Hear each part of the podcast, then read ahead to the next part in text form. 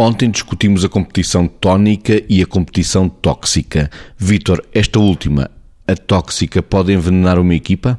Eu penso que sim, pode envenenar.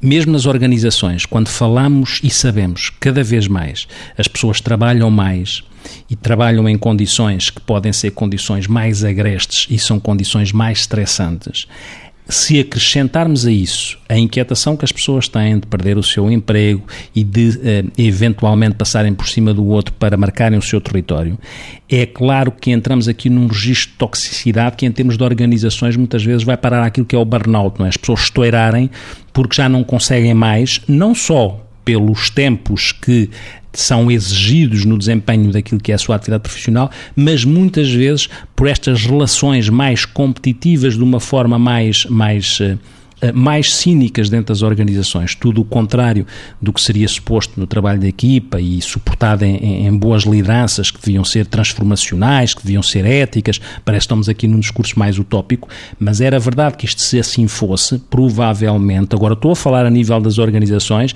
nas organizações isto também contribui para o registro da, da competição tóxica, que são estas formas de estar e estas formas de fazer e de ser dentro das organizações. A toxicidade necessidade agora no individual, Margarida? Sim, no individual, e quando você fala do individual, eu uh, penso nas famílias, penso nos amigos, penso na.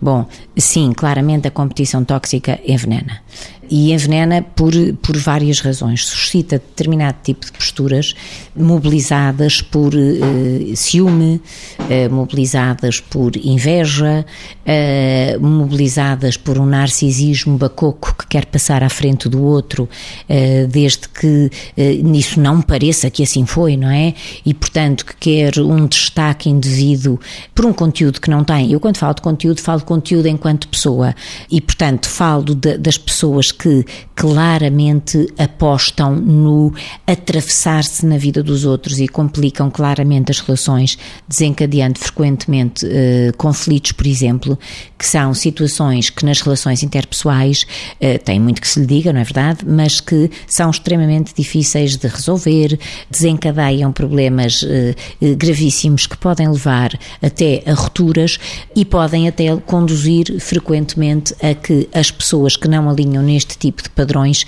tenham quase que se anular para evitar eh, situações também de eh, clivagem que chega a ser quase dramática. Claro que estou a falar de contextos mais individuais, estou a falar de contextos mais informais como amigos e família.